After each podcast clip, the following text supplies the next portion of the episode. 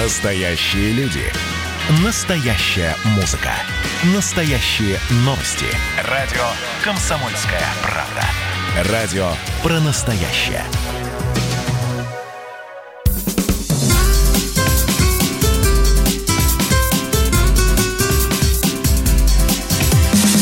Программа с непримиримой позицией. Вечерний Мордан. Всем здравствуйте! В эфире радио «Комсомольская правда». Я Сергей Мордан. Я Мария Баченина. Добрый вечер. Мы расскажем вам сначала главные новости сегодняшнего дня. Главная новость, главная политическая новость. Это сегодня в 10 утра началось голосование по поправкам в Конституцию. Я, кстати, уже успел проголосовать удаленно с помощью, Умница. с помощью интернетов. Ага. А президент а президент? Обратился к чиновникам со словами, чтобы те не вздумали химичить и нагонять явку. Давно, кстати. Да таких... зачем это к чиновникам? Это надо к руководителям э, по местам, так сказать, всяких предприятий государственных. Они бывают, грешат этим.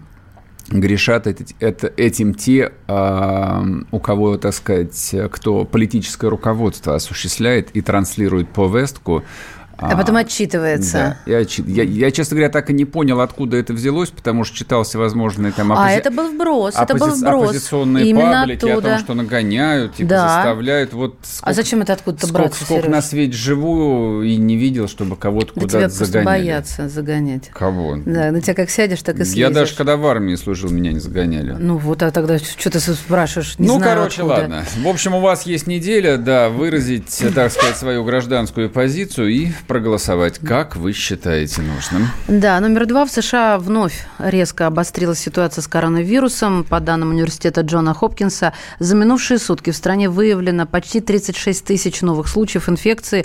Это почти столько же, сколько было на пике эпидемии, которая случилась в апреле. И особенно тяжелая ситуация на юге США, поэтому штаты Нью-Йорк, Нью-Джерси, Коннектикут ввели Коннектикут, да, да, ввели карантин для въезжающих из целого ряда южных штатов, в том числе из Алабама, Арканзас, Аризона и так далее, и так далее. Эти названия для меня по-прежнему звучат как музыка. Непонятно, почему это происходит, к чему вот американские либералы нагнетают ситуацию. Мне кажется, что, что нагнетают, честно говоря. В связи с чем? Ты обозначаешь это у тебя поток связи, мыслей, а мы читать их не умеем. В связи с тем, что в ноябре будут президентские выборы, и, естественно, там а, главная цель вот э, всего, так сказать, свободного сообщества – это свергнуть Трампа.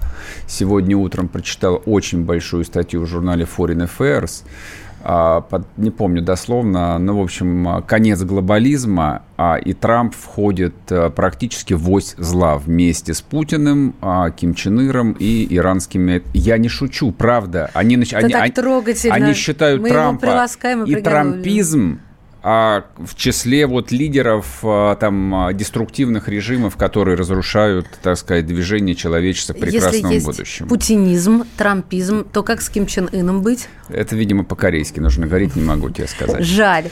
Так, ну и последняя новость, ее, про нее я вам расскажу. В Минске, в общем, как, какие-то странности происходят. Нет, поступили правильно, нужно так начинать в этом случае. Потому что... А, ну уже вывод. Значит, а. в Минске запретили пить воду из-под крана и готовить на ней еду. Соответственно, официальной причины, почему нельзя ее использовать, власти не называют. А под запрет, а, насколько я понял, попало около 900, жить, 900 тысяч жителей Минска, а всего там, по-моему, около полутора миллионов. Ну, то есть явно случилась какая-то большая катастрофа. Не говорят, чтобы панику не сеять, почему они, всего, Почему они темнят, я не очень времена. понимаю, но это просто к тому, что радуйтесь, что вы живете в стране, где чистая вода течет из-под крана, и ее никто до сих пор не выпил. Вечерний Мордан. Ну, начинаем. Да.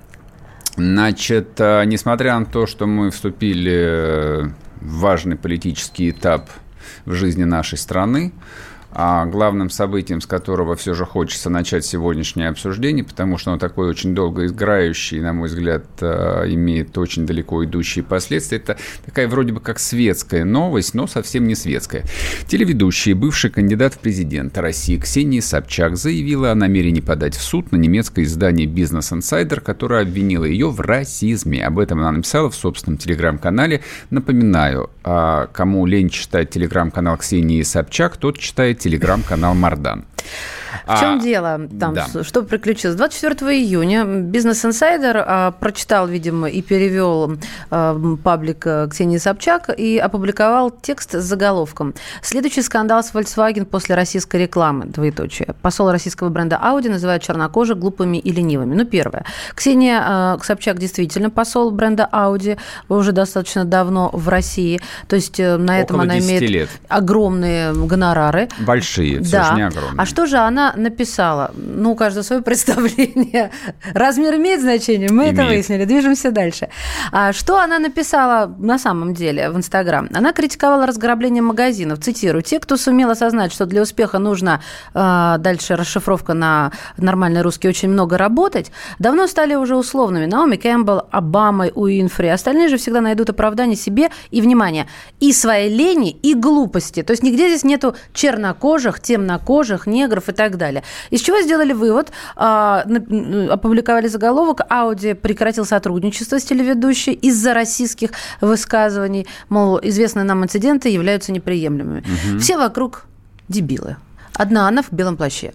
Вот, мне кажется, этот вывод здесь самый уместный, потому что, ну, содрогаешься уже. Мне кажется, здесь немножко другое. А мы, в общем, живем, ну, как будто в своем маленьком домике, и я в том числе, я себя не исключаю. То есть нам кажется, что вот э, у нас жизнь устроена как-то по-особенному, да? и то, что у них там у дураков и пиндосов происходит, ха-ха, это они просто такие идиоты. Я коротко напомню.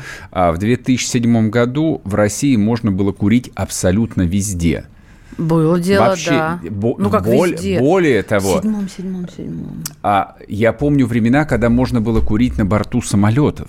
То есть впереди были места для некурящих, а сзади были места для курящих. Я ехала однажды в курячем поезде Берлин-Мюнхен, тоже было, это мучение было, да. А в 2008 году практически было уже запрещено курение в Соединенных Штатах и в Европе. Я просто вот, я запомнил этот момент, как мы над ними смеялись, ну, в какой-то компании, типа, вот дураки, вот у нас же такого никогда не будет. И примерно, по-моему, с 8-9 года начали закручивать гайки и в России. И что вы имеете на сегодняшний день? Правильно, проще не курить, чем курить. Но вот ты говоришь, э, тут даже дело не в э, заботе о здоровье, а дело в том, что у них началось, а у нас так всегда. стало. Всегда. У нас всегда. Россия – это страна карго-культа последние 300 лет. Мне нравится. Карго-культ – это, ну, упрощенно, это подражательство. Я понимаю. Причем это начал, нет, даже не Петр Первый, это начал его покойный батюшка царь Алексей Михайлович, который учредил в России регулярную армию и ввез сюда швейцарцев царцев и организовал первые рейтерские полки. Соответственно, потом родился царь Петр, ну и, в общем, как бы мы получили то, что мы получили. Город Санкт-Петербург, э, зеленые мундиры, штыки, э, бритье бород, э, разговоры по-французски, по-голландски и по-немецки, священный синод вместо патриаршества и так далее. Ну, то есть началась история имперской России, славная, безусловно, но тем не менее а Российская империя, ну, вот в своей, в, своей, в своей культурной форме, она, конечно, ну, практически вплоть до середины 19 века была вторична. Она была не оригинальна. И только примерно с 30-х годов 19 века возникла оригинальная, снова возникла оригинальная русская культура. В литературе появился Пушкин, а потом Лермонтов, Гоголь, Достоевский и так далее, и так далее. Возникла самобытная русская живопись э, реалистическая, возникла самобытная русская архитектура, начиная с Баженова и так далее. Но вот вы можете себе представить, а, потреб... вот 150-летний разрыв и сколько потребовалось времени на восстановление.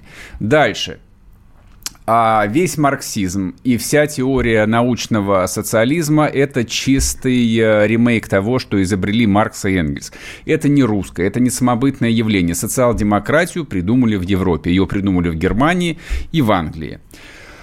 А, даже когда советская власть победила, а 70 с лишним лет прошли под а, лозунгом «догоним и перегоним Америку». Это придумал не Хрущев, это даже придумал не Брежнев а это вдалбливал в голову своих соратников, пока был жив Владимир Ильич Ленин, а вслед за ним продолжил товарищ Сталин, который был большим поклонником Соединенных Штатов, считал их практически образцовой индустриальной державой, поэтому он привез сюда 300, 300 тысяч американцев, которые построили какое-то совершенно невероятное количество заводов. Обучили и, огромное количество Обучили да, огромное количество советских инженеров и рабочих, и вот случилась та самая индустриализация. Ну все, что ты рассказал, это неплохо неплохо, это даже хорошо а то могло бы быть и хуже. А здесь мы это говорим... Это как трактовать. Это как трактовать, Соглашусь. Понимаешь? Но здесь мы говорим конкретно, где трактовка-то неуместна, что где-то кто-то там сказал, перевернули, высосали из пальца, и началось все э, достаточно давно, но самый яркий из последних примеров – это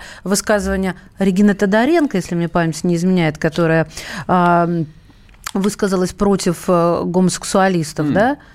Нет, она, не, она неосторожно высказалась о домашнем насилии. Ой, причем, господи, видишь, причем, у меня все смешалось Причем, голове. подчеркиваю, а? она неосторожно высказалась. Там не было... Не по злобе, Да, там не говорится. было вот однозначного, ну, что-нибудь типа такого. Сама виновата. Ну, типа, раз он ее бил по роже, значит, она гадина. Заслужила, Нет, ничего да. подобного она не сказала. Она сказала фразу, которую можно было трактовать так и, и это. Сяк. И вслед за этим она немедленно получала гору хейта я понимаю, английское слово дурацкое, но тем не менее, она получила просто гору хейта, и с ней тут же стали расторгать рекламные контракты. Да, но это один из самых ярких примеров из последних, когда человек платит за свое реноме, чтобы его поправить. То есть она внесла сразу миллион рублей в организацию да. против насилия, она сняла фильм, и э, это вот ярчайший пример, а Собчак поступает немножко по-другому. Мы сейчас вернемся, вернемся с этой темой и расскажем, как она будет себя вести.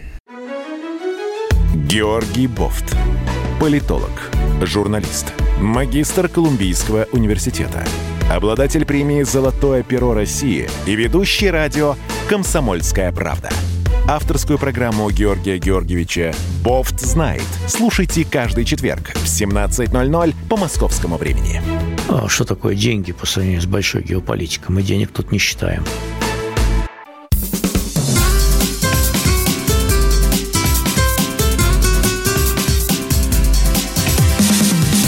Программа с непримиримой позицией. Вечерний Мордан.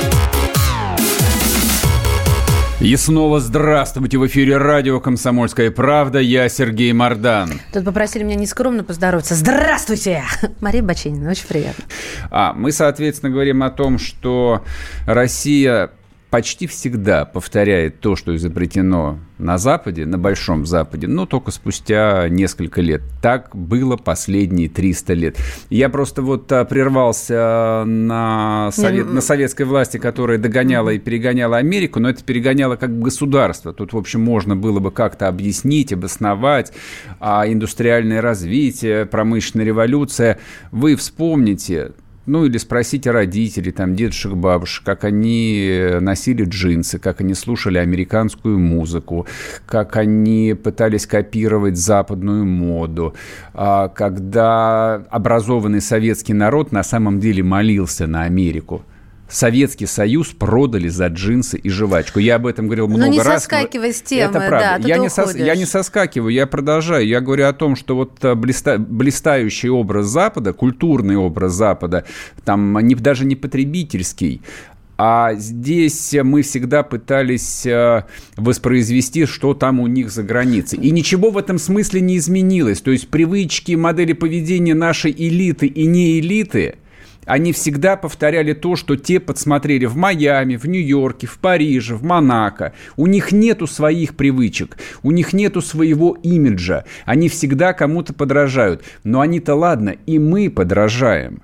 Масс-медиа подражают а, поли, поли, политики про, продолжают, журналисты да. подражают, все подражают. Соответственно, вот эта вот история с Black Lives Matter, кто не знает, это переводится как «жизни черных имеют значение», а в широком смысле это огромная компания не только в Штатах, она давным-давно переметнулась на весь остальной западный мир и проходит под знаменем борьбы за равноправие, за свободу, за братство и за, так сказать, поднятие с колен всех угнетенных.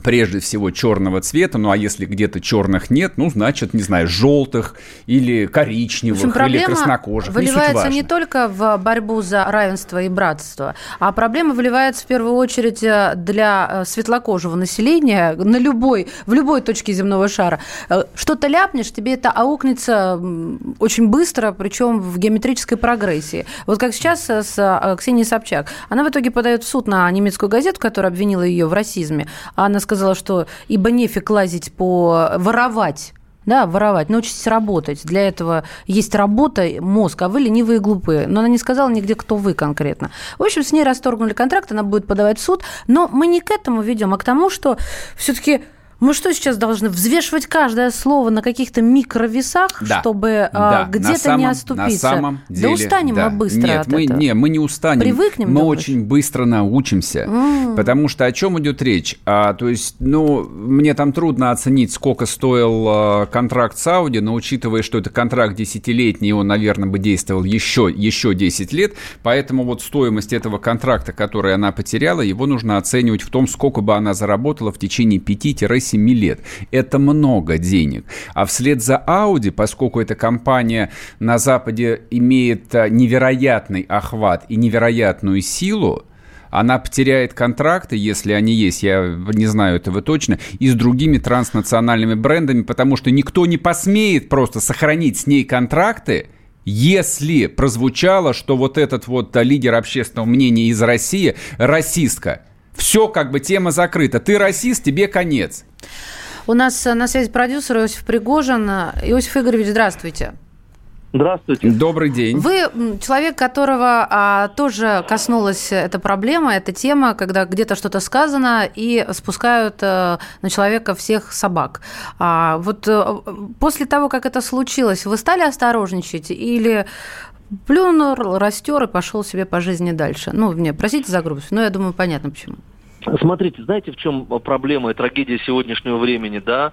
А, а количество ботов и всяких хейтеров, да, а, которые владеют возможностью в интернете выбрасывать любую ситуацию, да, и трактовать по-своему, батальоны, армиями целыми сейчас э, людям, э, ну, никто на картошку точно не хочет идти работать, да, все хотят быть этими блогерами и еще кем-то, да, в интернете. Самая легкая добыча, что называется, естественно. И получается следующее, что тиражируется ложь. Ложь опережает любую правду, и как бы вы потом не говорили, что это не так, эта информация бежит впереди вас. Вопрос легенды просто, да. Чем больше человек, тем, чем, тем э, э, длиннее легенда, понимаете, из этой серии. Иосиф Сколько... Игоревич, а вы что-нибудь теряли из-за этого? Я имею в виду теряли, деньги, контракты, теряли. вот как Ксения теряли Собчак. И деньги, и контракты теряли, и много что теряем. Дело все в том, что, смотрите, вот есть же по-разному можно сказать любую фразу, понимаете, да? Но просто никто не углубляется, никто не, не хочет э, в суть вникнуть, да? Сегодня время заголовков. И вот заголовок выдернули, а, а содержание не, по, не поняли. Люди привлекают на заголовок людей, люди кидаются на этот заголовок, а уже дальше, что внутри написано, не обязательно. В принципе, можно сегодня говорить только заголовками нужно. Вот. Это как вот слух, например, что якобы мы купили дом за 55 миллионов долларов. А что нет? Ну, нет, Шучу. конечно. К сожалению, нет. Я бы с удовольствием. Почему за 55, почему не за 60, почему не за Тоже верно. Иосиф да, Игоревич, такая... спасибо большое. Время поджимает. Мы мысли ваши очень четко уловили. То, что мыслит заголовками, и то, что сейчас правда, она отстает от лжи. Иосиф Пригожин, продюсер у нас был в эфире, но возвращаемся к теме э, с Ксенией Собчак. Эта тема на самом деле не с Ксенией Собчак. Да, ты прав, да, ты это, прав. Да, это, это, это, это тема с общественной репутацией и последствиями, да. которые возникают теперь. А послушаем, что по этому поводу сказал Самсон а Шаладеми, специалист да. по управлению репутацией в интернете. Даже такие есть теперь, представляешь? Mm-hmm. Давно Позиция есть. номер один. Человек в России, в принципе, ну, может говорить все, что угодно, ну, в рамках нашего внутреннего российского уголовного кодекса, да, не ориентируясь на общепринятый мировой тренд. Нет, понятно, что некоторые могут ориентироваться, но все-таки мы в первую очередь общаемся здесь, ориентируемся на нашу аудиторию, да, и если ее высказывание нарушает какой-то общий мировой тренд, то это проблема тех людей, а не Ксения Собчак. Момент второй. Я считаю, что вообще изначально сами аудио, когда-то 6 лет назад стали немножко глупыми и ленивыми, что выбрали Ксению Собчак в качестве амбассадора, потому что сама по себе ее фигура, она достаточно токсичная, да, поэтому можно предположить, что, ну, ее постоянно какие-то потрясают, сопровождают скандалы, что можно предположить, сейчас, что они, может быть, просто как за повод уцепились за эту ситуацию, чтобы просто расторгнуть с ней контракт. Я коротко подведу итог этой теме, а, чем это грозит и как изменится наша жизнь. Значит, еще одна новость. А, крупнейшие американские рекламодатели сообщили, что они пока что на месяц, а может быть дальше, на дольше приостанавливают свою реклам, свои рекламные кампании на Фейсбуке. Фейсбук на рекламе зарабатывает на минуточку 70 миллиардов долларов в год. Речь идет о колоссальных деньгах. В чем они обвиняют Фейсбук? В том, что э, Цукерберг недостаточно активно борется с постами ненависти. И все это происходит вот в рамках вот этой же самой кампании за толерантность.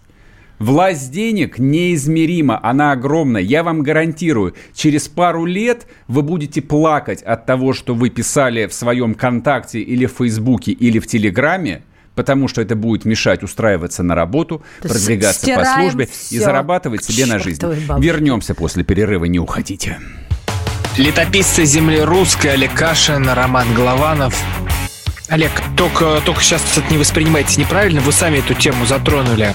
Этот огонь нужно потушить. Вот что я хочу сказать, Роман вам. Вы в Петербурге пьянствовали? Не раз, и причем вам и не снилось, как говорится. Ну, слава богу. Кашин Голованов. Отдельная тема. На радио «Комсомольская правда». По будням в 9 вечера по Москве. Про что наша программа мы уже поняли давно. Еще Никита Сергеевич Михалков нам все объяснял.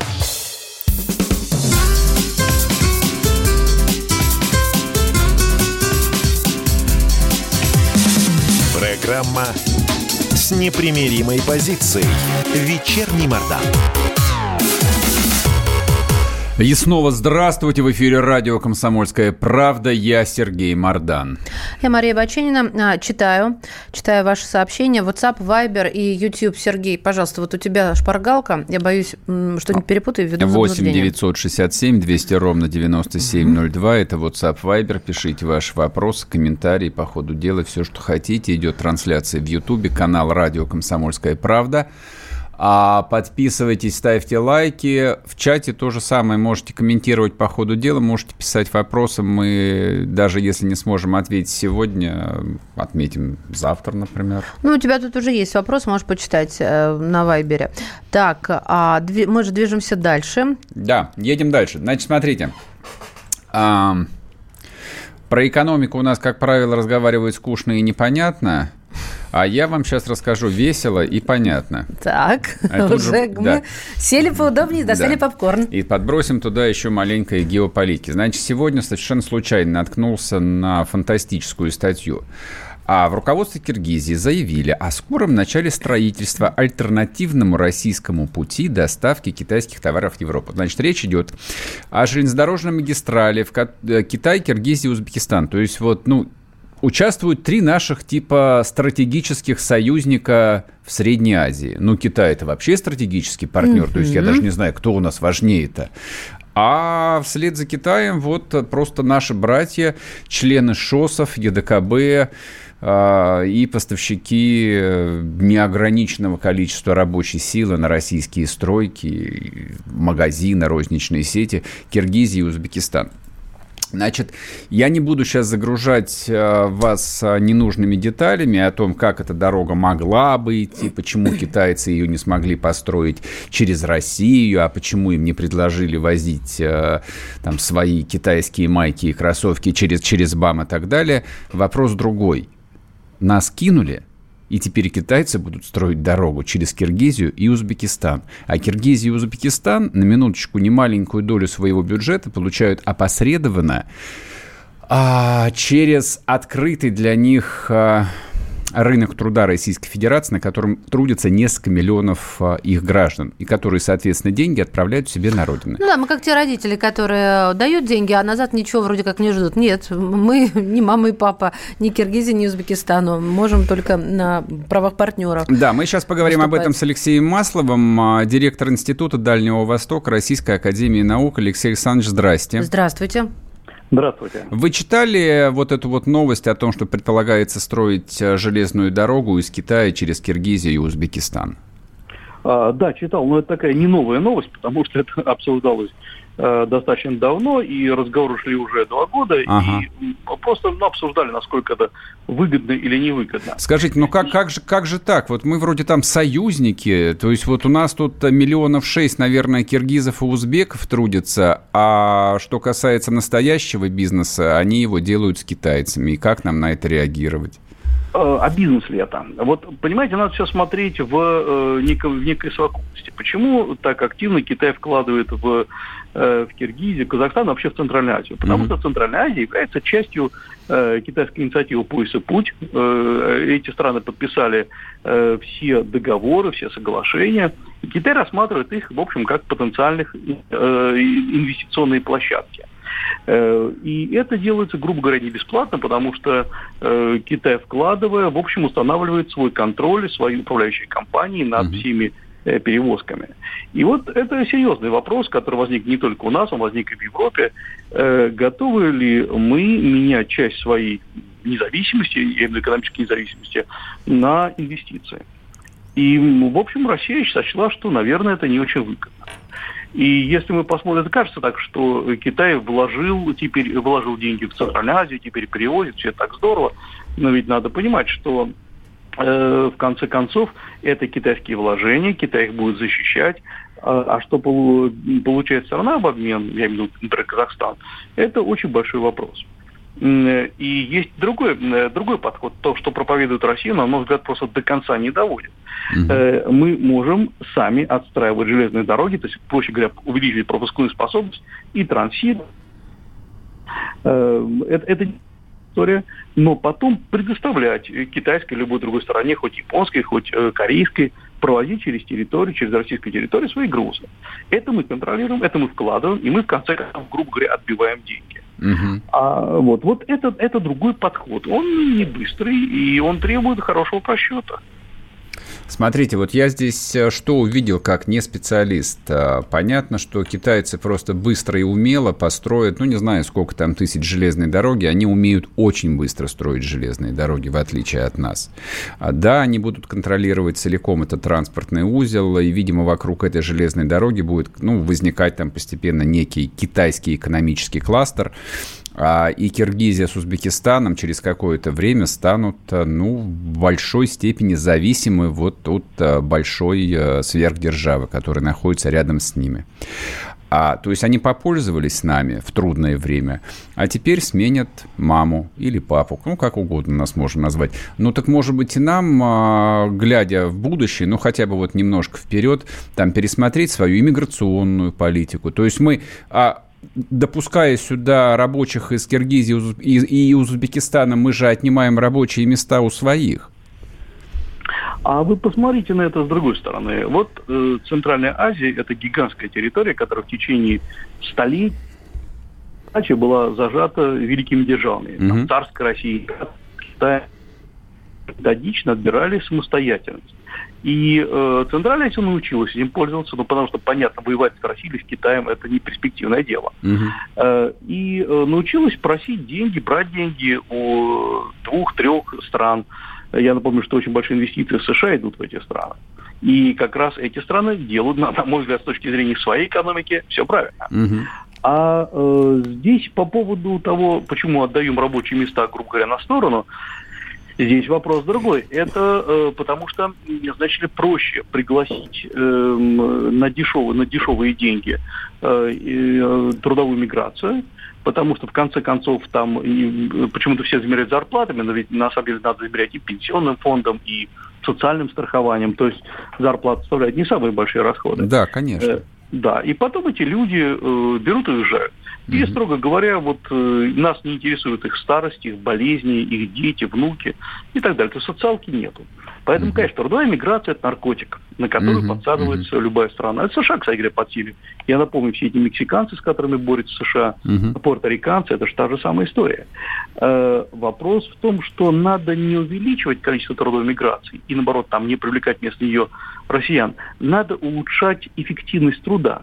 Ну, например, э, если мы увеличиваем количество э, высокотехнологичного производства, там, где вместо трех человек может работать один, зато высоко, высококвалифицированный россиянин. Э, то есть здесь не, не надо просто, грубо говоря, там, казахов менять на русских. Это бессмысленная история. Ясно. Спасибо вам большое. У нас в эфире был Алексей Маслов, директор Института Дальнего Востока Российской Академии Наук. Говорим мы о старом знаменитом проекте э, транспортной магистрали из Китая и Европу. Один пояс, один, один путь. Один пояс, один путь. А, который предполагалось, что изначально предполагалось, что он будет идти через Россию, а теперь выясняется, что с высокой вероятностью он будет идти через ну... Киргизию и Узбекистана, а, соответственно, мы обсуждаем, а где же Россия со своей вот этой пресловутой мягкой силой. Они вот. еще не, не, пока еще не договорились, кто за это будет платить. А говорят, ну ладно, привлечем частное... Подожди. Э, что, да что? все там понятно. Платить за это будут китайцы. Китайцы, когда китайцы строят, это происходит в Азии, это происходит в Африке, это происходит в Латинской Америке они все делают сами, они финансируют все сами, они привозят своих рабочих. Вот э, мы с Масловым говорили же о том, что нам-то по кайфу привезти там э, дешевую Пригласить, рабочую да, силу завести, а китайцам не лениво и недорого своих рабочих отвезти в Африку, чтобы строить там хайвеи, порты, железные дороги. Я лично это видел своими глазами. Да, господи, для этого в Африку не нужно ехать. Приезжайте в Москву, и вы увидите, кто строит московское метро. Ну, не все, но существенную его часть. Его строят китайские компании на китайской технике за китайские деньги с помощью китайских Чем рабочих. у них, э, Сергей, отличается? Смотри, Алексей Александрович что сказал? Что гораздо выгоднее было бы э, технологи... э, сделать более эффективным производство, то есть технологии поднять, и чтобы на этом месте работало не три человека, неважно там какой национальности, а один квалифицированный русский. А, получается, у китайцев не так, но тоже хорошо, раз они нагоняют количеством. Нет, китайцы нагоняют не количеством. Китайцы на самом деле индустриально развитая держава, которая, я вот не зря там а, сказал в преамбуле о том, что китайцы умеют очень быстро строить дороги, в том числе и железные, в несколько раз быстрее, чем мы. Это означает, что у них уровень организации труда, уровень квалификации рабочей силы тоже в несколько раз выше, чем у нас. То есть э, это не одним годом делается. Но можно до бесконечности уговаривать себя о том, что мы продаем ту же Киргизию и Узбекистан, там свои энергоносители и свое электричество. Угу. То есть у нас как-то был об этом разговор. Но если вот посчитать, свести дебет с кредитом, мы в чистом минусе. Но даже это полбеды. В конце концов, нас все равно кинут. Вот о чем идет речь. Для меня удивительно, что там подобные темы, они вот все как бы уходят в песок, они вроде бы как не актуальны, о них никто не хочет говорить. Ни МИД, ни Минэкономики, вообще никто, никому нет дела. Ладно, продолжим после перерыва, не уходите. Как дела, Россия? Ватсап-страна! Это то, что обсуждается и то, что волнует. Это ваши сообщения в прямом эфире, в том числе и голосовые. Каждый будний день с 11 до 15 часов с Михаилом Антоновым. Эфир открыт для всех. Включайтесь. Радио «Комсомольская правда». Радио про настоящее.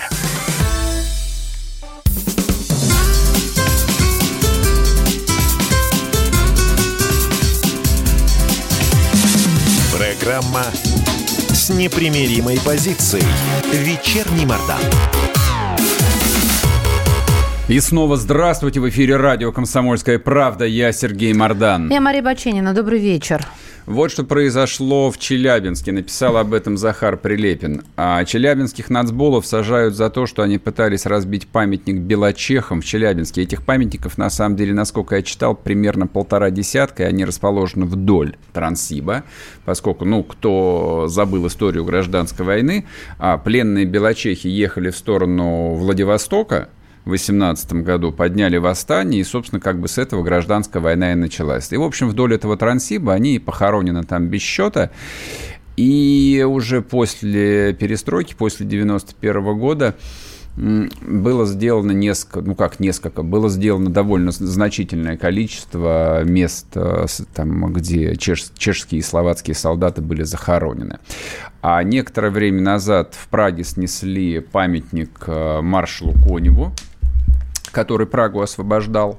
Они долго над ним измывались, писали, в общем, что он палач чешского народа, потому что, насколько я понимаю, он командовал подавлением а, вот этой пражской, Пражской весны. весны да. да. Даже восстанием не могу это назвать, еще... потому что восстания никакого не было, там были волнения. Угу. Вошли советские и восточно-германские части, и, в общем, как бы на этом Чехословацкая революция закончилась.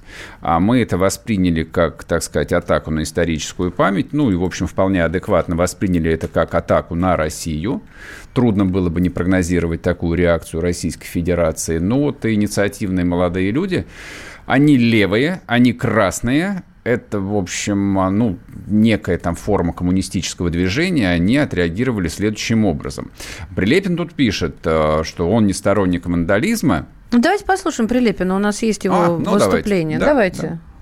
По-прежнему, по какому-то недоразумению, государство продолжает их числить в, лице своих оппонентов и жесточайших противников. Ну, по крайней мере, некоторые спецслужбы. И здесь вот вопрос первый. У нас в России жесточайшая оппозиция либерально-западнического толка продолжает совершать немыслимые вещи, произносить какие угодно вещи, при этом даже вплоть до того, что работает в государственных структурах, получает колоссальные там э, средства от э, различных корпораций на свою деятельность, и это нормально. Второе, у нас огромное количество людей, которые совершали те или иные акты вандализма, там, скажем, у вечного огня, и все они отделывались административными наказаниями. Их отпускали достаточно быстро. И тут вдруг у нас ребята совершили действия, которые поддержало бы огромное количество россиян, потому что белочехи нанесли колоссальный, ну, прямой вред не только э, нашей государственности, они людей убивали в огромном количестве, они наши враги. Я сам не разделяю вандализм и варварство по отношению к памятникам. Ну, прямо говоря, я считаю, что мы не должны ставить себя с чехами на один уровень. Вот они свалили, и мы будем валить. Но так мы дойдем вот до вот этого всего американского шабаша. Я против таких действий, но я точно считаю, что, ну, там, ну, штраф, да, административное наказание, но там-то их задержали, как, экстр... как этого Бен Ладена.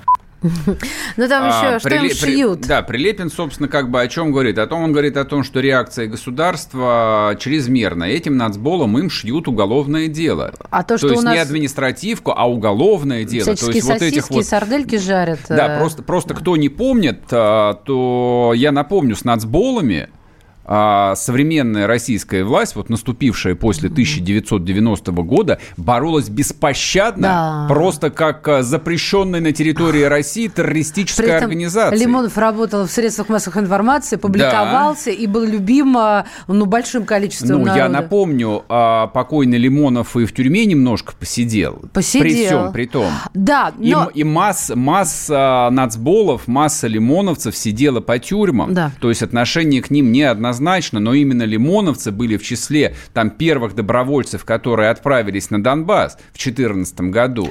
Поэтому и Захар Прилепин толкует о том, что ну такая очень странная выборочная политика, в том числе и со стороны ФСБ, вообще силовиков в целом. То есть, если бы это вот, а, ну вот как на картинке, слепая Фемида, которая своим мечом карает там всех, а, не знаю, приступивших закон, хорошо, ладно, пусть будет так. Он обращает внимание на то, что себя вполне вольготно чувствуют а, люди, ну, праволиберальной, э, из, из праволиберальной оппозиции, кого угодно туда причислить, не знаю, там, э, людей с их Москвы, Навального, навальнистов, всю его группу. Вот это вот праволиберальное крыло. Они получают контракты государственные, они там, ну, не, хорошо, не имеют доступа там, к телевидению, к федеральным каналам. Они живут, им по кайфу, все нормально. Москва, Питер, то есть они точно будут платить больше 13%, большинство из них.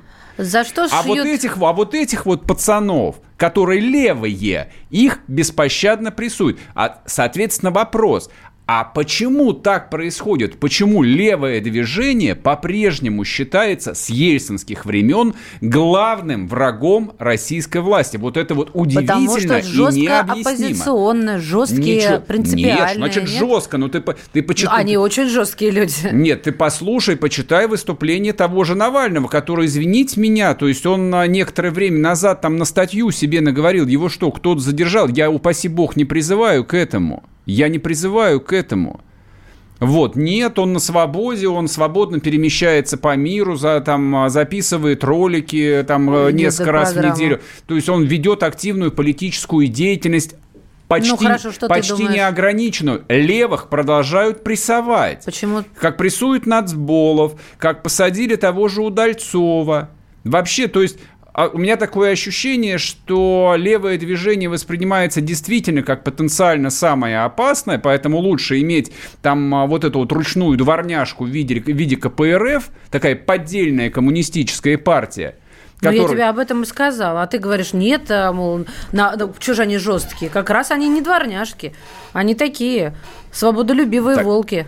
Ну, они, может быть, и свободолюбивые волки, но я как бы сторонник либо всех, Тота... либо ни одного. Либо всех. Закон один для всех. Либо, либо включая голову абсолютно согласен с Прилепиным. То есть это происходит повсеместно. Ну, не знаю, то, то ли это мода какая-то возникла там совершенно идиотская, когда там по всей стране какие-то дебилы малолетние там жарят шашлыки на вечном огне, или танцуют тверк, или что-то еще. В чем, ну, люди не могут не понимать, что это плохо, как минимум.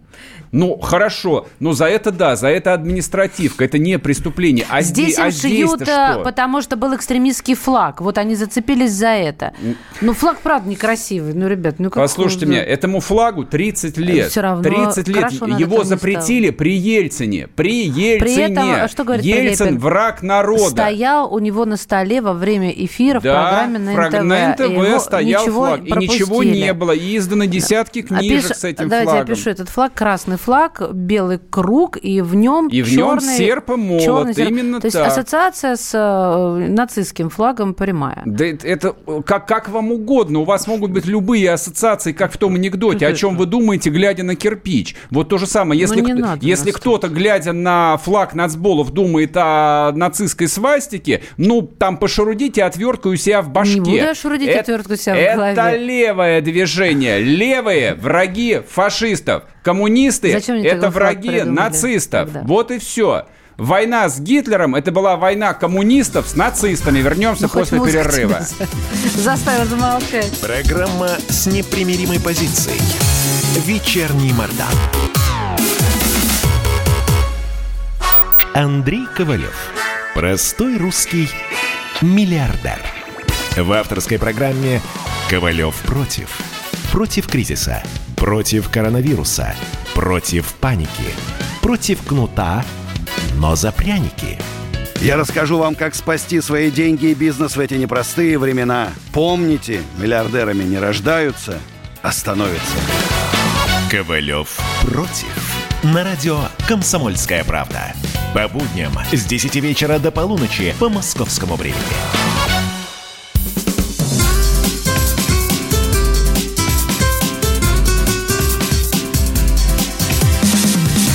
Программа с непримиримой позицией. Вечерний Мордан. И снова здравствуйте в эфире радио «Комсомольская правда». Я Сергей Мордан. Я Мария Баченина. Здравствуйте. Um, читаю, читаю. Правильно Нет. Мардан говорит, молодец, неважно, я просто, что, я, про, я, я, я, Да, я просто читаю, пытаюсь найти, кто это сказал. Значит, что насторожило? А, новый а, исполняющий обязанности главы Рособорнадзора, я просто запомнил, это новый чиновник назначен, он был буквально там месяц или два назад, Анзор Музаев, заявил о том, что приобретенной системой а, среднего образования опыт дистанционного обучения – это прекрасно. О, прям такое слово «прекрасно» он сказал, нет, это нет, ты сказал, естественно, да? я манипулирую, я важно. манипулирую и передергиваю, конечно, да, это по моему мнению. Я, я, я улавливаю тональность. За это мы тебя и любим. Конечно, конечно. Да. Вот, поэтому опыт, который а, Рособр приобрел за время пандемии, нужно немножечко подкрутить, довести до ума и, и внедрять. обязательно потом широко внедрять. Потому что у нас же каждый год возникают сезонные вспышки простудных заболеваний, и дистанционное обучение – это идеальная вещь для того, чтобы школьники не отставали и учились, ну, что, и получали пятерки, и все такое прочее. дома сидят, да. и это, это тогда будет проходить да, незаметно да, да, для да. тех, кто болеет без ущерба. А что нам делать, родителям? Я вижу в этом а, совершенно чудовищную ложь. А я вижу в этом который, подрывание который, вообще всей Которую системы. даже никто не пытается скрывать. А, очевидно, и родителям, очевидно, даже детям, очевидно, учителям о том, что, ну, треть учебного года 2020 безвозвратно утрачена. Да. То есть, да, все делали все, что могли. И министерство, и школы, и директора школ, и учителя. Правда, ситуация была нештатная, как пытались с ней как-то справляться. Но врать в лицо сейчас всем о, то, что это, о том, что это уникальный и хороший опыт, который дальше нужно развивать, меня это приводит в состояние ужаса. Потому что вот мой опыт приобретенный – он именно такой, как я его сформулировал. Это треть учебного года стертая просто. Но вы помните, дети как дети выкладывали учились. ролики, что дети хотели уже вернуться в школу, потому что школа для, э, для всех, это не только общеобразовательный процесс, образовательный, а это еще и момент социализации, общения, коммуникации, и это о мощнейшее чем, развитие. О, о, чем, о чем идет речь? То есть как происходит процесс обучения в школе? Ну вот, собственно, он, вот этот вот процесс, эта форма, она была изобретена несколько тысяч лет назад в Древней Греции. Соответственно, Соответственно, Сократ с учениками гуляли по саду и беседовали о прекрасных науках. Они общались, Сократ их дураков чему-то учил. Чуть они, раньше, они у задав... Майя уже это было. Они задавали вопросы, он на эти вопросы отвечал, поправлял, учил их думать. Вот как происходит э, процесс обучения, образования а, с испокон веков и как он происходил до последнего времени. Теперь представьте себе экран компьютера, вы включаете Zoom, перед вами вот э, нарезаны эти квадратики, там 30 э, лиц,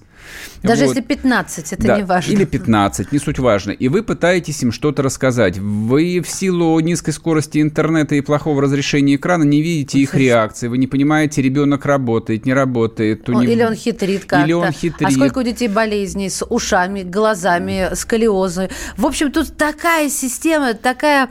Э, в общем, тональность очень минорная этих проблем. У нас на связи научный руководитель Центра мониторинга качества образования Института образования Высшей школы экономики, бывший глава Рособорнадзора Виктор Болотов. Виктор Александрович, здравствуйте. Добрый вечер. Здрасте. Как вы восприняли вот это предложение, ну, даже Развива... не предложение, а Развивать а мысль? и внедрять да. дистанционное обучение для школьников? Ну, давайте так. Я такого предложения не слышал, чтобы всю школу перевести на дистанционное образование. По-моему, это бред. А, первое. Второе в определенных сюжетах дистанционное образование полезно. Я знаю массу детей и родителей, которые пользуются электронными сервисами при подготовке к единому госэкзамену.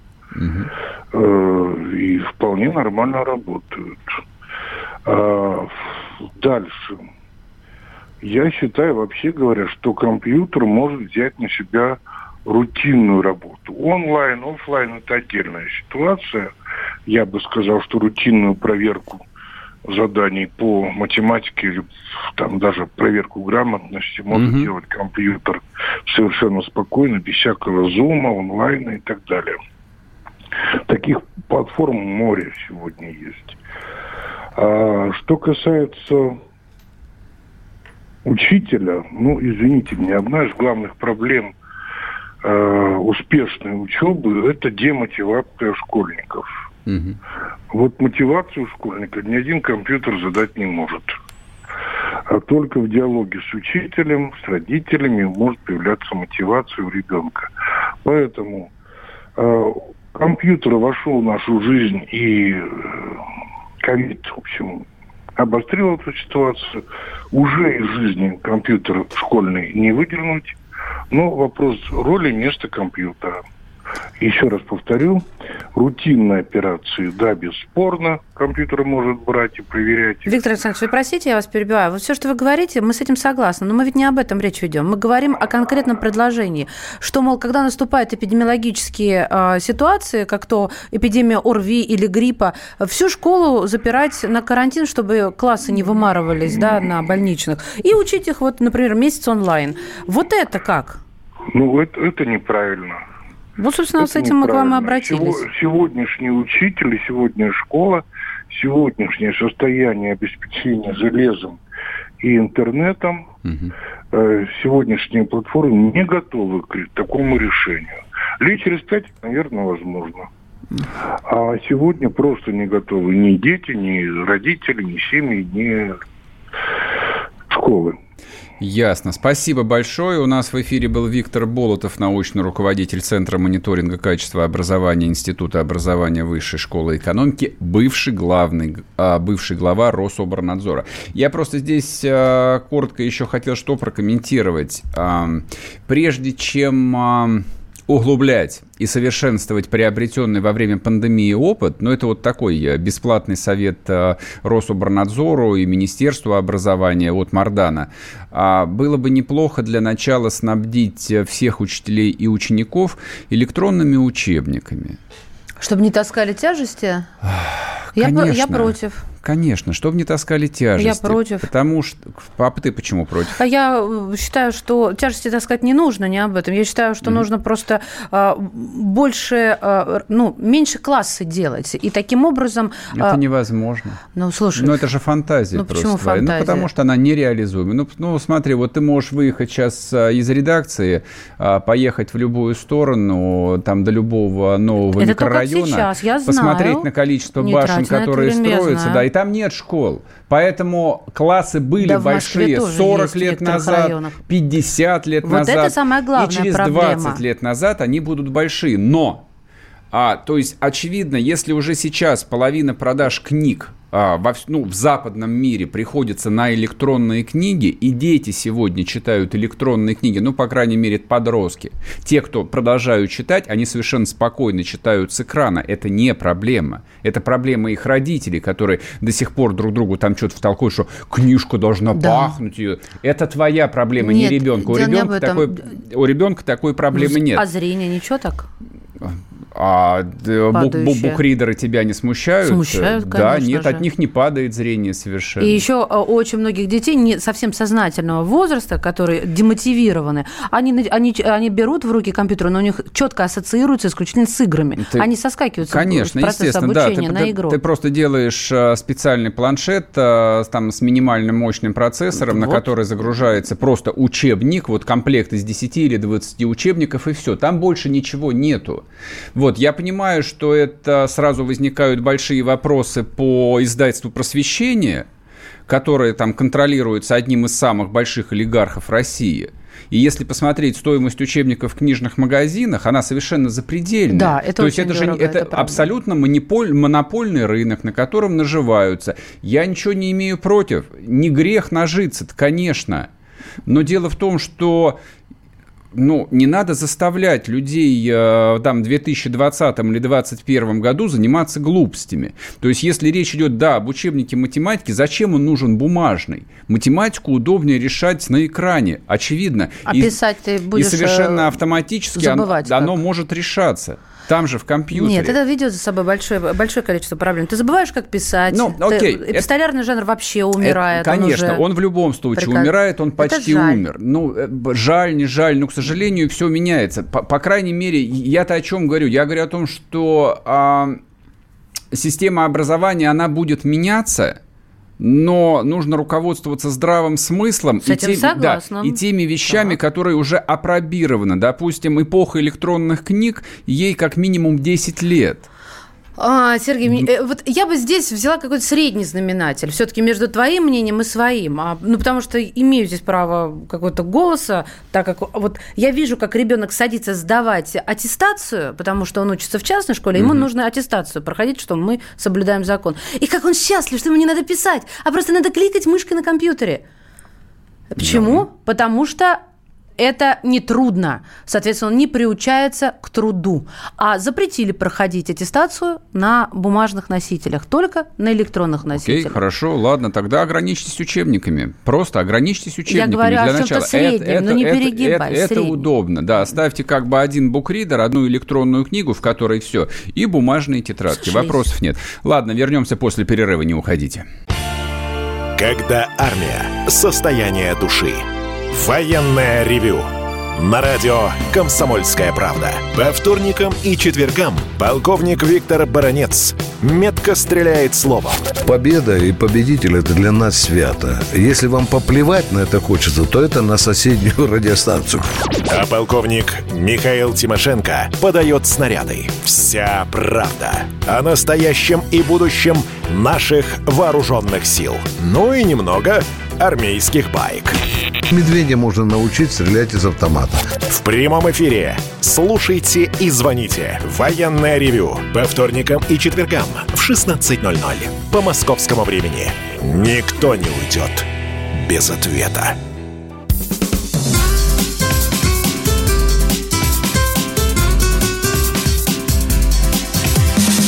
Программа с непримиримой позицией. Вечерний Мордан. И снова здравствуйте. В эфире радио «Комсомольская правда». Я Сергей Мордан. Я Мария Баченина. Добрый вечер. Сижу уже и мечтаю, поэтому с такой задержкой здороваюсь. О космосе, да, о туризме. Да-да-да. Снова немножко поговорим про Роскосмос и про Дмитрия Олеговича Рогозина, нашего дорогого, любимого. Вот единственный человек противостоит проклятому аферисту Илону Маску, который обманул весь мир своими там пиар-ухищрениями вот, запустил свой идиотский этот многоразовый корабль, да еще и посадил туда как будто дрессированных собачек двух американских космонавтов. Им повезло, они долетели до Международной космической станции, хотя я считаю, что это просто там счастливое стечение обстоятельств. Вот. А потом сейчас спрашиваю, почему она смеется. Да, не надо было, не надо было экспериментировать вообще над человеческими жизнями. Ну, хорошо, ладно, им наплевать, вот они поэтому и упражняются. Тем временем, чем ответит купечество, спросили мы. И купечество отметило. А ракетно-космическая корпорация «Энергия» подписала контракт с американской компанией Space Adventures, значит, космические приключения. А в соответствии с контрактом в 2023 году российский корабль «Союз МС», не знаю, что это означает, доставит на Международную космическую станцию двух туристов – а теперь новые. Туристов мы давно возим. Планируется, что в ходе экспедиции один из участников космического полета совместно с профессиональным российским космонавтом совершит выход в открытый космос из российского сегмента МКС, говорится в сообщении РКК «Энергии», собственно, которое является а, подразделением Роскосмоса. При помощи профессионального космонавта. Я просто хочу напомнить, а, то есть, когда мы начали запускать космических туристов, это было действительно в тяжелые 90-е годы, когда там космическая космическая отрасль буквально выживала, ну, ровно как и любая другая высокотехнологическая отрасль. Но только у последнего мерзавца поднялась бы рука бросить в них камень и повернулся бы язык что-то плохое про это сказать. Понятно, что нужно было выживать. Но сейчас на дворе 2020 год. По идее, вроде бы как. То есть, если буквально посмотреть на цифры, там, насколько вырос ВВП России, там, а, какие достижения, ну, не знаю, там, у военно-промышленного комплекса, который за это время создал гиперзвуковое оружие, создал э, лодку, как она, Посейдон называется? Вот это вот страшное, которое сметет цунами все восточное побережье Соединенных Штатов. Ну, в общем, короче, мы много чего придумали. То есть, реально в стране много инженеров, много заводов, много рабочих, которые умеют делать всякие вещи. И только Роскосмос продолжает запускать туристов, как будто это турагентство.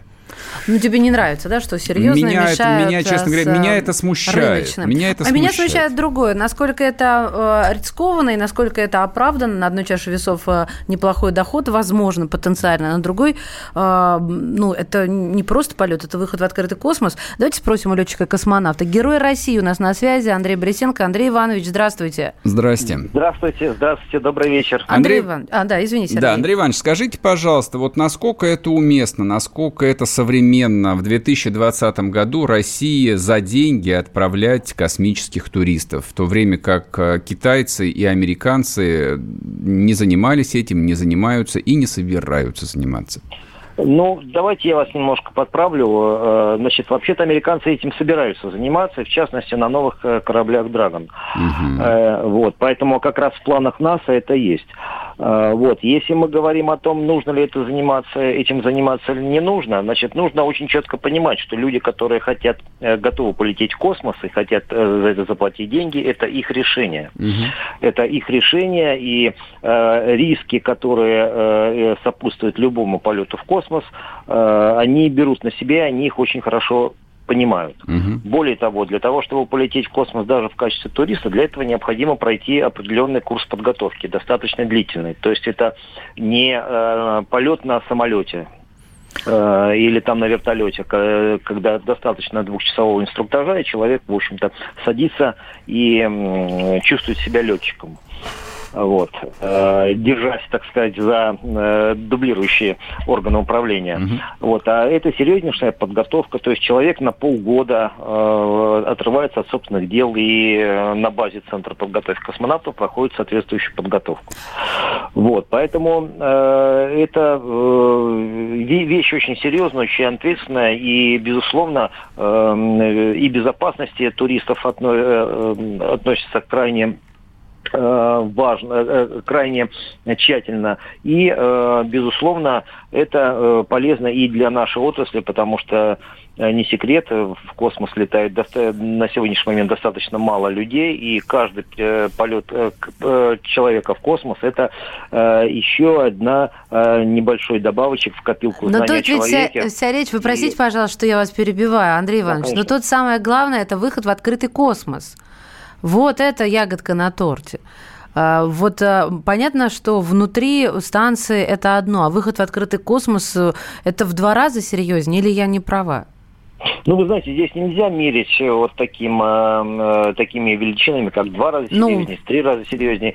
Да, у нас не было на сегодняшний момент выхода в космос, но, безусловно, перед тем, как пойти на вот такую услугу, назовем это так, безусловно, будут просчитаны, возможно, уже просчитаны возможные э, не, варианты, и, безусловно, будет готовиться программа подготовки именно вот такого непрофессионального космонавта для выхода в космос. А вот космонавт, который будет ассистировать э, этому выходу, профессиональный космонавт, э, летчик-космонавт, э, во-первых, вот как человек готовился всю жизнь, это профессия сопряженная с гигантским риском для жизни, это человек ученый, и ему говорят, ну, поиграйся, вот, вот за, мы деньги за это получим. Вот как себя чувствует в этом случае? Нормально так, что надо кого-то вывести под рученьки в открытый космос, чтобы кто-то там получил большую сумму денег?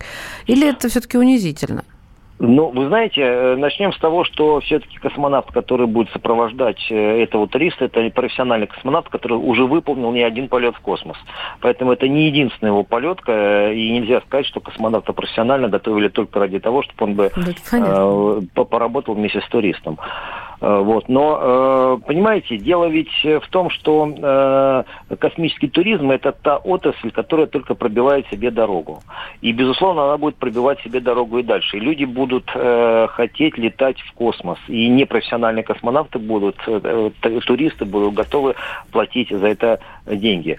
Я не являюсь экономистом, мне сложно сказать, есть ли здесь какая-то прибыль, или это здесь строго на уровне окупаемости этого полета, э, значит, какие здесь правила существуют, я сказать не могу и рассуждать на эту тему не готов. Но в любом случае это положительный, эм, э, положительный шаг, потому что мы понимаем, какие люди могут летать в космос. Вот, Понятно. Не секрет, а, не секрет, опять же, что после того, как туристы стали летать в космос, у наших специалистов по космической медицине появилось достаточно много дополнительных сведений о том, какие действительно э, э, опасности для здоровья у человека существует, и э, можно ли или нельзя в, в какую-либо область смягчать требования к профессиональным космонавтам. Ясно. Спасибо большое. Спасибо. В эфире был Андрей Борисенко, летчик-космонавт, герой России. Два слова все же в конце скажу. А космический туризм – это все замечательно, и компания SpaceX, частная американская компания, будет этим заниматься. Причем здесь государственный Роскосмос. Вернемся после перерыва, не уходите. Так, летописцы земли русской снова в сборе. Как было бы здорово собрать памятники Ленину в одном месте, чтобы они стояли на высоком берегу Волги под городом Симбирском, и это была бы наша терракотовая армия, как в Китае. Олег, вы пытаетесь развязать э, здесь революцию. Мы вам этого сделать не дадим. Вы мне нахамили, и вам желтая карточка. А так продолжаем беседу. Олег, вам желтая карточка. Рома, Роман, Экран. засуньте свою желтую карточку, знаете куда. Кашин-Голованов. Отдельная тема. На радио «Комсомольская правда». По будням в 9 вечера по Москве. Как мне пишет тоже один товарищ, что за наши с Романом отношения он переживает больше, чем со своей, со своей девушкой.